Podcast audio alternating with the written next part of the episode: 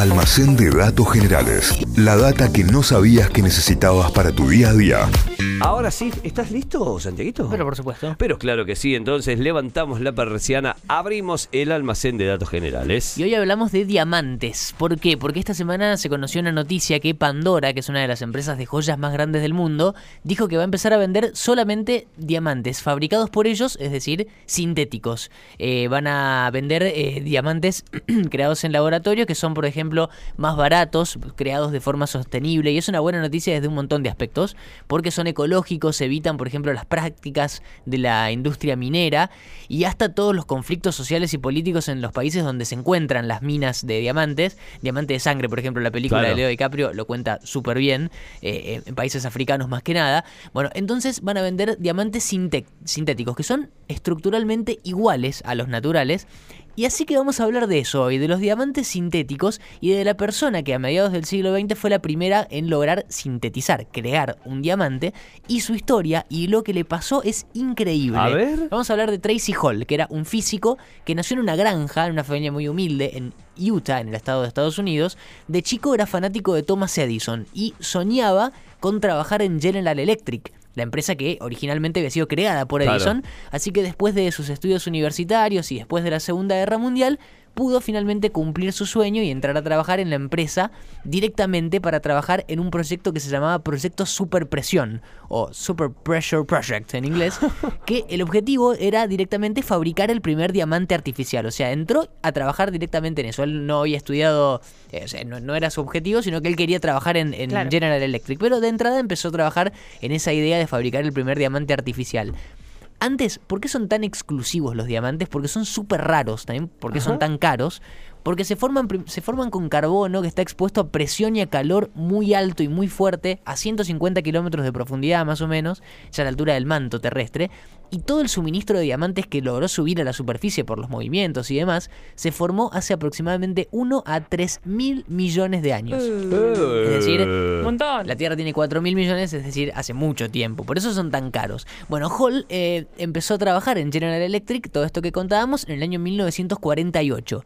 Y se encuentra con una novedad. La empresa, antes de contratarlo, había invertido 125 mil dólares de la época, que hoy serían más o menos 2 millones, en una prensa enorme gigante, para justamente fabricar estos diamantes sintéticos. Era una prensa que buscaba imitar esas condiciones que decíamos recién, ¿no? Eh, muchísima presión, muchísimo calor para tratar de, crear de distintos elementos, crear diamantes. Era tan grande la máquina que tuvieron que construir un edificio nuevo para, para, albergarla, para que entre. Eh, la cosa es que un grupo de científicos, incluido eh, el señor Tracy Hall, el protagonista de esta historia, pasaron años, prueba tras prueba, con esta máquina gigante y nunca tenían buenos resultados, no podían crear diamantes sintéticos. Entonces Hall empezó a pensar que eh, a lo mejor estaban errados en el foco y empezó a creer y a pensar una forma de hacerlo mejor y más barato y más sencillo. Encontró en la empresa una prensa mucho más chica de la que había comprado General Electric diseñado, que hacía 30 años que estaba tirada, abandonada en la empresa, le hizo un par de cambios y le pidió a los jefes mil dólares nada más que necesitaba para adaptarla. Mil dólares nada más teniendo en cuenta que se habían gastado casi 150.000 en la, en la prensa gigante, pero le dijeron que no, se negaron, pensaron que una máquina tan chiquita no iba a poder hacer el laburo que ellos habían eh, invertido y comprado en una máquina tan grande como algo tan chico y lo iba a poder hacer, pero mientras tanto seguían financiando al equipo de la máquina grande, así que no le querían dar plata. Pero Hall no se desanimó, siguió trabajando con su máquina y con la ayuda de un compañero de trabajo, Em, empezaron a diseñarla la máquina, finalmente General Electric accedió a pagarle esas modificaciones y con la máquina lista se puso a experimentar. Día 16 de diciembre de 1954. Estaban todos de vacaciones, sí. cerca de las fiestas, y Hall termina una de sus pruebas y cuando abre la prensa se encontró con un montón de cristales pequeñitos, eran diamantes. El tipo había podido hacer diamantes sintéticos. Sacala. Así que dijo, bueno, a lo mejor fue de casualidad. Empezó a experimentar eh, un montón de veces con distintas variables y demás, y siempre tenía el mismo resultado, siempre lograba diamantes. Mientras tanto, la máquina gigante y cara nunca había podido lograr esto que había hecho la máquina más chiquita y adaptada de una prensa que hacía, decíamos, 30 años que estaba abandonada en la empresa. Le comunica a los jefes y General Electric no le creía. Los propios ejecutivos fueron a probar ellos mismos eh, la máquina. Bueno, y ahí se dieron cuenta que funcionaba. Y sacaron un comunicado de prensa diciendo: General Electric, la compañía, acaba de crear los primeros diamantes sintéticos y no lo mencionaron a, No, a Tracy Qué Hall. flojo, qué flojo. feo. Pero además anunciaron que el diamante había sido creado, sintetizado con la máquina gigante y cara, porque claro, tenían que justificar el gasto que habían hecho, y no con la, con la prensa más chiquita que había diseñado Hall. Eh, lo que pasa es que General Electric sabía la historia posta, eh, pero prefirieron que el comunicado de prensa y que Quede el mundo lindo. no lo sepa, claro. Así que empezaron a decir, bueno, no lo reconocimos públicamente a Hall, démosle un bono de plata, un bono monetario por el laburo. ¿Cuánto le dieron a Hall?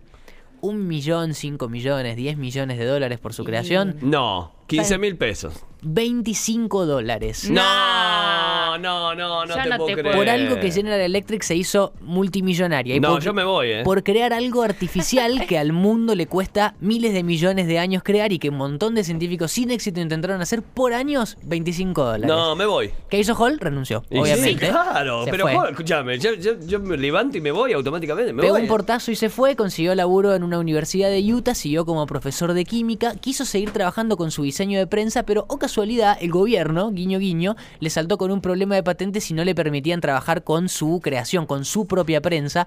Eh, parece que General Electric había presionado para que eso pase también. Eh, la cosa es que él siguió intentándolo con, su, con otra máquina distinta, como para encontrarle un vacío legal a la cosa, lo amenazaron con meterlo en la cárcel y todo. bueno, bueno, bueno. Pero al final no le pasó nada, terminó eh, pudiendo trabajar bien con pro- máquinas propias diseñadas por él, publicó más de 150 estudios y fundó una empresa propia de diamantes sintéticos que se llama Mega Diamond, que todavía existe al día de hoy. Eh, Tracy Hall, la persona que creó los diamantes sintéticos, murió en el 2008 a los 88 años y esa fue la historia del hombre que creó los diamantes artificiales que cambió el mundo porque los diamantes sintéticos no solamente se usan en joyas sino también en un montón de industrias, en la medicina por ejemplo Mirá. y que a cambio le pagaron 25 dólares. No Tracy Hall, el primer científico que en el año 54 sintetizó los primeros diamantes. Y vos te estás quejando en tu laburo, ¿te das cuenta? Te estás quejando en tu laburo y decís, mirá, yo le hago ganar plata este, mirá lo que me paga. Mirá este chabón, hizo multimillonario lo General Electric, 25 dólares le dio. No digo que esté mal quejarse, digo que pobre guaso, ¿no? Sí, sí. Abracemos- Sí, Claro, abracémoslo a él, ¿no? Claro.